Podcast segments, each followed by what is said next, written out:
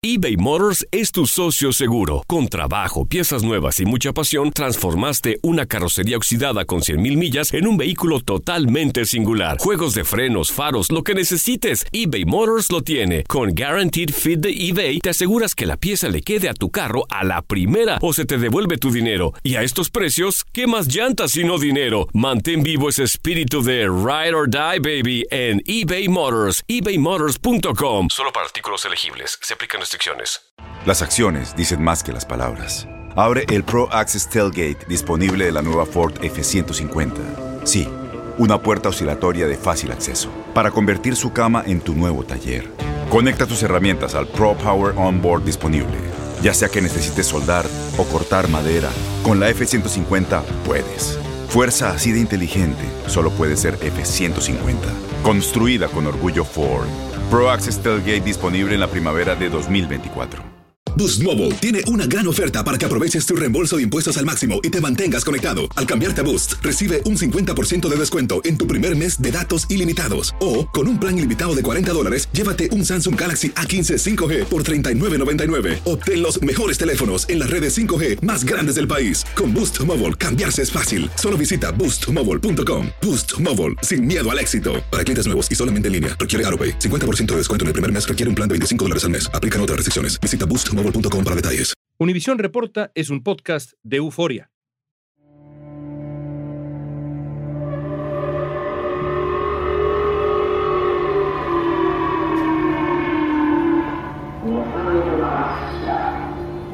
El 4 de octubre, los habitantes de Japón fueron advertidos de que Corea del Norte había disparado un misil que sobrevoló el país por primera vez en cinco años. Desde entonces Corea del Norte ha hecho otras maniobras que encendieron las alarmas.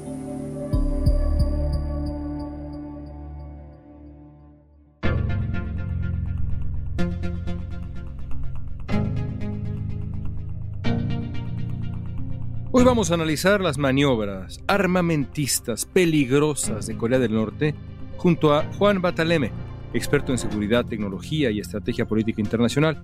Bataleme nos va a aclarar por qué Corea del Norte está haciendo estas prácticas con misiles, si es una amenaza nuclear para la región y cuál es el papel de Estados Unidos en este conflicto. Esto es un mensaje muy concreto y efectivo a los Estados Unidos y esto también es lo que nosotros llamamos en ciencia política la voluntad del líder de mostrar que, de ser necesario, van a hacer uso de las armas nucleares. Hoy es martes 22 de noviembre, soy León Krause y esto es Univisión Reporta.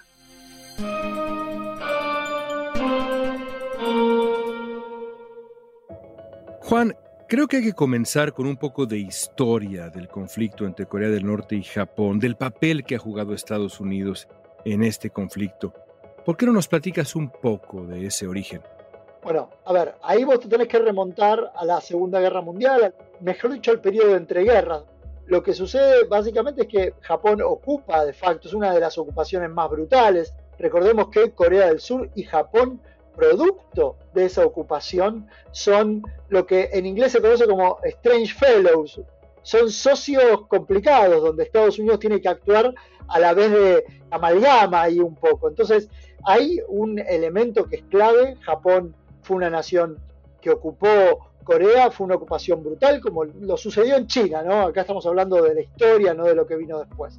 En ese sentido, este es el primer dato. Terminada la Segunda Guerra Mundial, hubo una larga y difícil discusión sobre las reparaciones de guerra, pero el problema es que la guerra de Corea, justamente por esa división entre no el norte y el sur, sino entre un régimen comunista y un régimen que no era comunista, le permitió a Japón, en cierto sentido, ordenar o empezar a ordenar las relaciones entre Japón y Corea del Sur, pero la guerra entre las dos Coreas tiene un componente que es central, que es nacionalista, que no solamente afecta a los Estados Unidos, y como lo vemos en las pláticas constantes de Kim Jong-il, de Kim Jong-un, como era tradicionalmente, sino también lo que nos permite explicarnos por qué cada tanto salen misiles de Corea del Norte y terminan sobre el espacio aéreo de Japón, ¿no?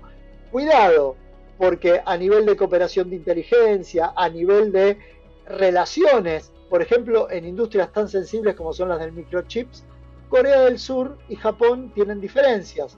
Y ahí Estados Unidos hace las veces de honest broker, de negociador honesto cuando las cosas también entre Corea del Sur y Japón se ponen ásperas. Por ejemplo, hay temas vinculados a derechos humanos entre la relación de Japón y de Corea que tiene que ver con lo que se llaman las damas de compañía, que Japón las ha ido reparando, las ha corregido completamente, pero bueno, es parte de la historia y vos sabés que en el Asia-Pacífico en este momento el nacionalismo juega un rol importantísimo, ¿no? Después del misil que enviaron a aguas japonesas en octubre, Corea del Norte lanzó más misiles a principios de noviembre, incluido un misil balístico intercontinental que provocó alertas de evacuación y la suspensión de trenes en el norte de Japón. El Washington Post reportó que otro de los misiles cayó cerca de aguas surcoreanas por primera vez desde el final de la Guerra de Corea en los años 50. Desde ese contexto te preguntaría, ¿por qué a finales del 2022 es que Corea del Norte decide hacer lo que está haciendo, volver a disparar misiles en la dirección de Japón, además en una cifra pues nunca antes vista, es decir, un acto de provocación de verdad severo. ¿Por qué ahora? Hay dos grandes razones.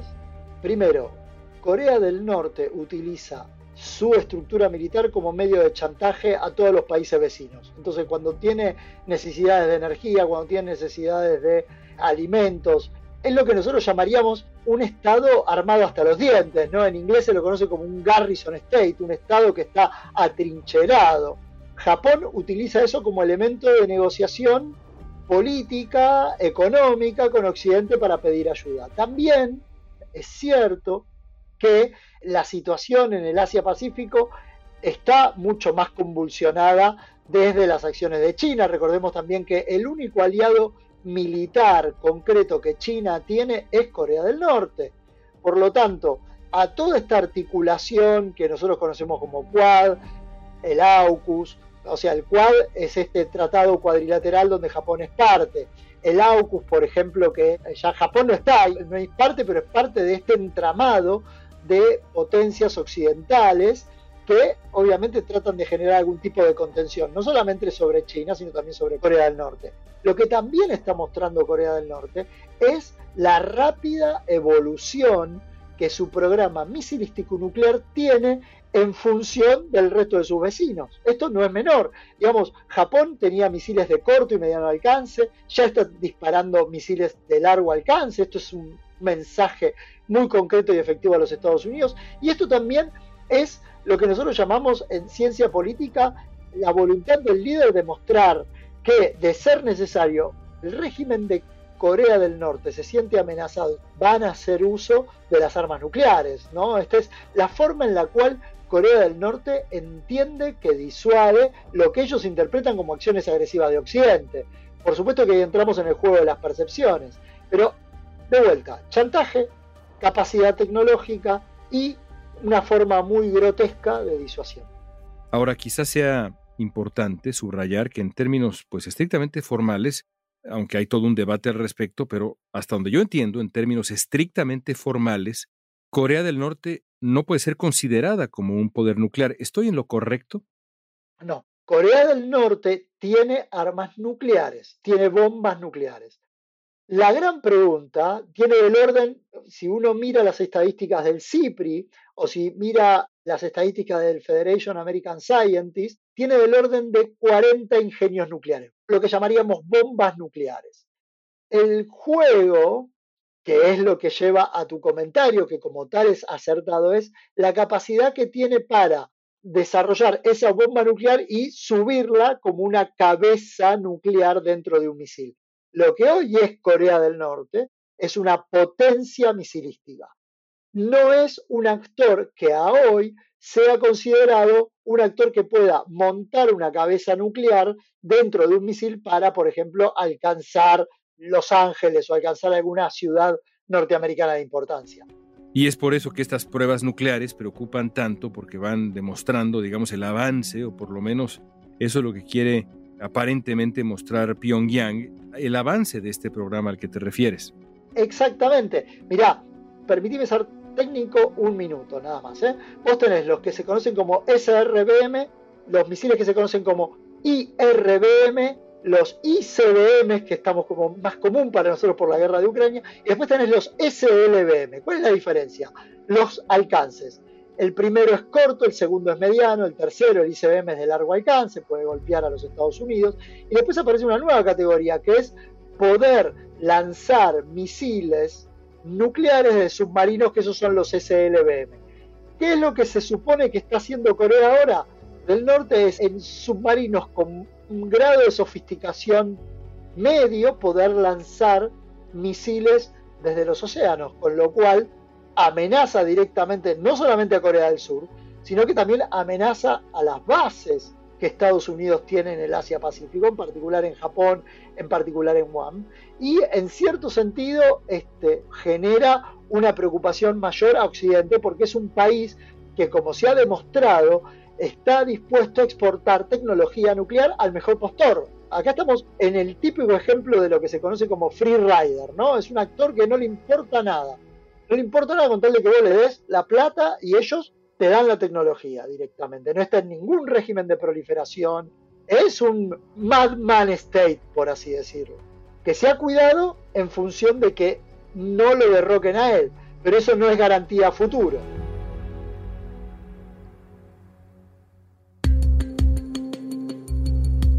¿Qué papel debe jugar Estados Unidos en este conflicto? Lo sabremos al volver.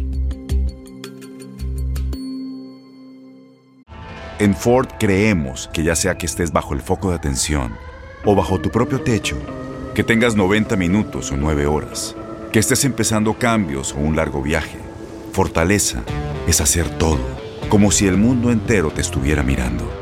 Presentamos la nueva Ford F150 2024. Fuerza así de inteligente solo puede ser F150. Construida con orgullo Ford. Fuerza Ford. Aloha mamá. Sorry por responder hasta ahora. Estuve toda la tarde con mi unidad arreglando un helicóptero Black Hawk. Hawái es increíble. Luego te cuento más. Te quiero. Be All You Can Be, visitando goarmy.com diagonal español. Boost Mobile tiene una gran oferta para que aproveches tu reembolso de impuestos al máximo y te mantengas conectado. Al cambiarte a Boost, recibe un 50% de descuento en tu primer mes de datos ilimitados. O, con un plan ilimitado de 40 dólares, llévate un Samsung Galaxy A15 5G por $39.99. Obtén los mejores teléfonos en las redes 5G más grandes del país. Con Boost Mobile, cambiarse es fácil. Solo visita boostmobile.com. Boost Mobile, sin miedo al éxito. Para clientes nuevos y solamente en línea, requiere AroPay. 50% de descuento en el primer mes requiere un plan de 25 dólares al mes. Aplican otras restricciones. Visita Boost para detalles.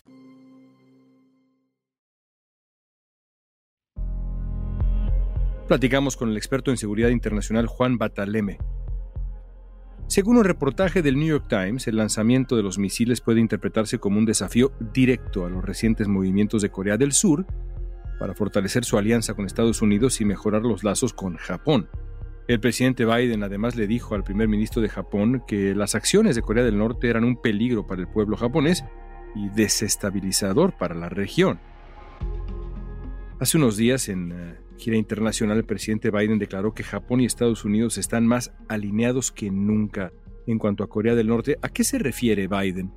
De vuelta nos tenemos que hacer un poquito de historia nada más. 2003, guerra de Irak, genera un efecto en sus aliados de decirles acompáñenme, empiecen a revisar sus posiciones en el mundo, no solamente por la guerra contra el terrorismo, etcétera, sino también por los cambios que se venían operando en el sistema internacional. La administración Bush, junto con uno de los mayores líderes que Japón tuvo, que es Shinzo Abe, Shinzo Abe fue quien inició una de las iniciativas más importantes que fue la que se conoció como Free and Open Indo-Pacific en ese sentido, en esa estrategia común de contener a China, esto viene también de la época de Obama, cuando Obama cambia su estrategia y empieza a focalizarse en el pivot del Asia, todos dicen, todo esto es culpa de Trump, etcétera, etcétera. Primero no hay que asignar culpa, segundo hay que mirar la historia y Obama es el primero que cierra una relación estratégica con Australia. Recordemos que ahora Australia va a recibir bombarderos B-52 ¿sí? para aumentar su pie de fuerza, el pie de fuerza táctico nuclear norteamericano en Australia. Tenemos los aviones que están destinados a Guam y tenemos las bases que Estados Unidos tiene en Japón. Y Japón, además, ¿qué está haciendo? Está gastando en su presupuesto militar, en defensa, de una forma que lo transforma prácticamente en una potencia militar de primer orden, ¿no? No solamente porque tiene una industria militar muy sofisticada, aeronáutica y espacial, sino que también tiene una industria cibernética muy importante y las fuerzas de autodefensa japonesas fueron una reforma constitucional que les permitió operar overseas, ¿no? Operar en ultramar. Famosamente, ya, lo decías, eh, el, presidente Trump logró reunirse con Kim Jong-un. La, reunión, el saludo, todo ese teatro fue uno de los momentos más célebres de la presidencia de Donald Trump. Hay quien dice que la diplomacia es indispensable para desarticular este conflicto que, que, que, no para de crecer de una u otra manera desde hace varios años. ¿Será este, este asunto que estamos tocando uno de los temas en los que Donald Trump de alguna manera tuvo razón? Donald Trump es un líder muy criticado por sus formas, es un líder muy criticado por sus posturas, a veces extremas, pero entendió muy bien en dónde estaban las fuentes de las tensiones. No solamente él, yo diría más bien sus equipos de seguridad nacional, recordemos que tuvo un equipo de seguridad nacional de lujo, ¿no? Por ejemplo, de asesor de seguridad nacional tuvo a un comandante del cuerpo de infantería de marina que le decían el perro loco y ahora no me puedo acordar el apellido. James Mattis. Exactamente, ahí está, James Mattis, exactamente. Infantería de Marina, ¿no? La Infantería de Marina hizo lo que se conoció como el tiro de pavo de las Marianas, hizo su historia en la Segunda Guerra Mundial. Por supuesto que viene de mucho más lejos. Entonces, en función específica de Corea del Norte, esta decisión de ir a encontrarse con Kim Jong-un y otorgar concesiones pues, fue muy polémico, pero lo que quieres decir es que Donald Trump entendía en este caso los resortes, digamos, casi psicológicos incluso detrás de lo que estamos hablando. Sí, porque a diferencia de Clinton, que fue el primero que quiso tratar de hacer apaciguamiento, Trump, recordemos el acuerdo para que Corea del Norte no devenga en un actor nuclear que firma con Bill Clinton allá por 94-95, Trump le deja muy en claro, trata, intenta desde la diplomacia no lograr el desarme, pues ya sabemos que eso no va a suceder, y menos en un mundo nuclear, pero sí trata de ralentizarlo, de limitarlo, de contenerlo, etcétera, etcétera. Si vos querés, fue un fracaso de Donald Trump. Fue un fracaso en el sentido de que Corea del Norte no, no va a sesgar en su chantaje hacia Occidente. Entonces ya hoy ya no hablamos de desarme, no hablamos de apaciguamiento y se habla específicamente en los círculos de poder de Washington de contención y de defensas activas en Corea del Sur, recordemos el despliegue de los TATS, y de defensas activas en Japón para anular cualquier capacidad de ataque que desarrolle Corea del Norte. Si la situación actual se relaciona también con el miedo de Kim Jong-un de perder liderazgo y en el fondo se trata de un acto intimidatorio con los resortes psicológicos que ya describías, ¿cómo se puede solucionar esta situación? ¿Qué papel debería jugar Estados Unidos? ¿Qué papel debería jugar Japón? ¿Hay manera de desarticular la emergencia que esto supone? ¿Cuál es la vía? No, no hay manera, no hay manera de desmantelarlo. Creo que lo que está haciendo en cierto sentido la administración Biden, que es continuación de lo que inició Obama, siguió Trump, es aumentar el pie nuclear, aumentar las condiciones de disuasión de los Estados Unidos y de los aliados occidentales. Y por otro lado, y no menor, hubo un encuentro entre Xi Jinping y Biden y seguramente el tema Corea del Norte fue parte de esas discusiones. Porque no hay una Corea del Norte si no hay una China detrás que le da oxígeno y también le permite en cierto sentido hacer crecer las condiciones nucleares de Corea del Norte. El presidente Joe Biden se reunió con el líder chino Xi Jinping en su primer encuentro en persona desde que Biden asumiera el cargo. La semana pasada el presidente Biden tuvo un encuentro con el líder chino Xi Jinping. De acuerdo con CNN, Biden intentó convencerlo de que una Corea del Norte con armas nucleares no beneficia a China, sobre todo porque podría llevar a Estados Unidos a aumentar su presencia militar en la región. Estas conversaciones ocurren en el marco de la cumbre del G20 que se llevan a cabo en Indonesia y podrían llegar a tener importantísimas consecuencias para la relación bilateral Biden declaró que no se sabe si China tiene la capacidad de convencer a Kim Jong-un de que desista de sus pruebas, pero que estaba seguro de que China no busca que Corea del Norte se involucre en una escalada peligrosa. presidente Biden dijo que fue claro en su mensaje dejándole saber a Xi Jinping que no está buscando conflicto, que no hay necesidad de una guerra fría, pero que Estados Unidos defenderá sus intereses y sus valores y los derechos humanos en todo el mundo. Ahora esto que estás diciendo es ciertamente polémico. Hasta donde entiendo, descartas la posibilidad de que haya un camino diplomático en este momento con las cartas como están en la situación geopolítica que enfrentamos. ¿Descartas entonces la diplomacia con Corea del Norte? No, es lo que se conoce como diplomacia de fuerza muchas veces. Es saber que ahora es una diplomacia donde lo que importa es el músculo. Y los dos tienen músculos.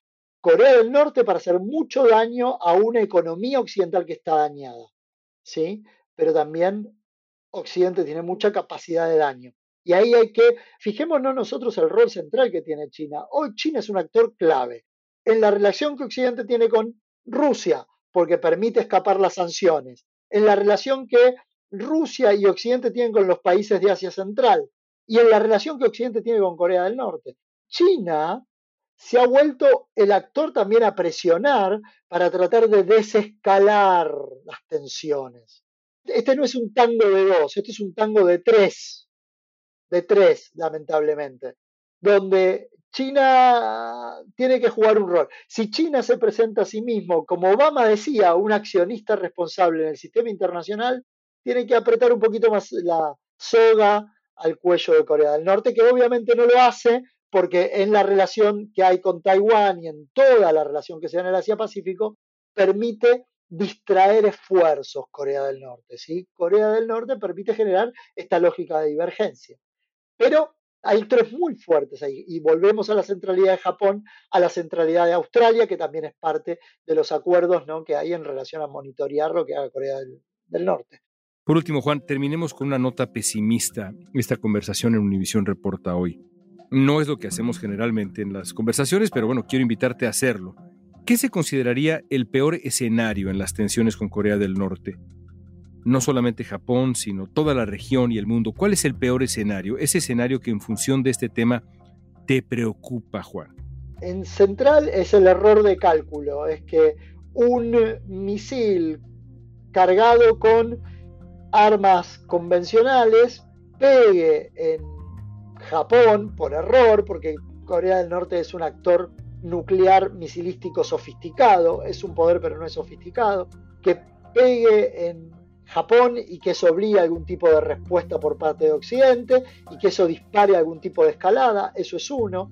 Lo segundo es que el régimen de Kim Jong se sienta amenazado por alguna razón y emplee medios militares, entre ellos el medio nuclear, contra Corea del Sur, que esto es un elemento real o que en un conflicto, en los próximos años, en un conflicto con los actores de la región, bueno, Corea del Norte sea alguien más que suma el componente nuclear, como bien se estima que puede llegar a suceder entre el 2027 y el 2040 como esa ventana de oportunidad para un conflicto nuclear, ¿no? En esa zona, por lo menos es lo que los análisis del Pentágono y algunos oficiales que hoy se dedican más que nada a la divulgación de las relaciones internacionales y de la ciencia militar estiman.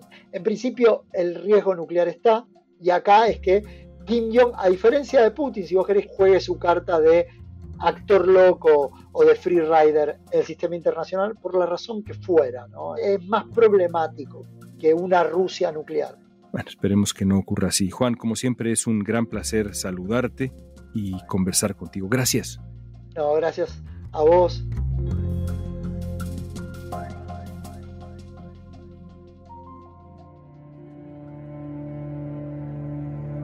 Las prácticas de Corea del Norte han sido condenadas por diferentes actores. El Consejo de Seguridad de Naciones Unidas calificó la estrategia como una violación flagrante de múltiples resoluciones que pueden terminar por desestabilizar la seguridad de la región.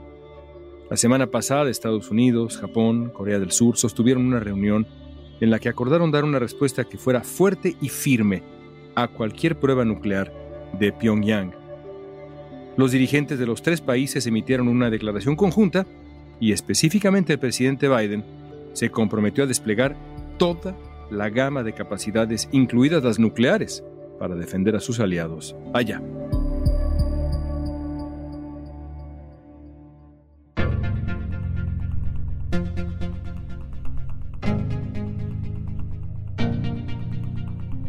Pregunta es para ti. ¿Cómo terminarán los días de Kim Jong-un al frente de Corea del Norte? Usa la etiqueta Univision Reporta en redes sociales, danos tu opinión en Facebook, Instagram, Twitter o TikTok. Escuchaste Univision Reporta. Si te gustó este episodio, síguenos, compártelo con otros. En la producción ejecutiva, Olivia Liendo. Producción general, Isaac Martínez. Producción de contenidos, Mili Supan. Asistencia de producción, Francesca Puche y Jessica Tobar. Booking, Soía González. Música original de Carlos Jorge García. Luis Daniel González y Jorge González. Soy León Krause. Gracias por escuchar Univisión Reporta.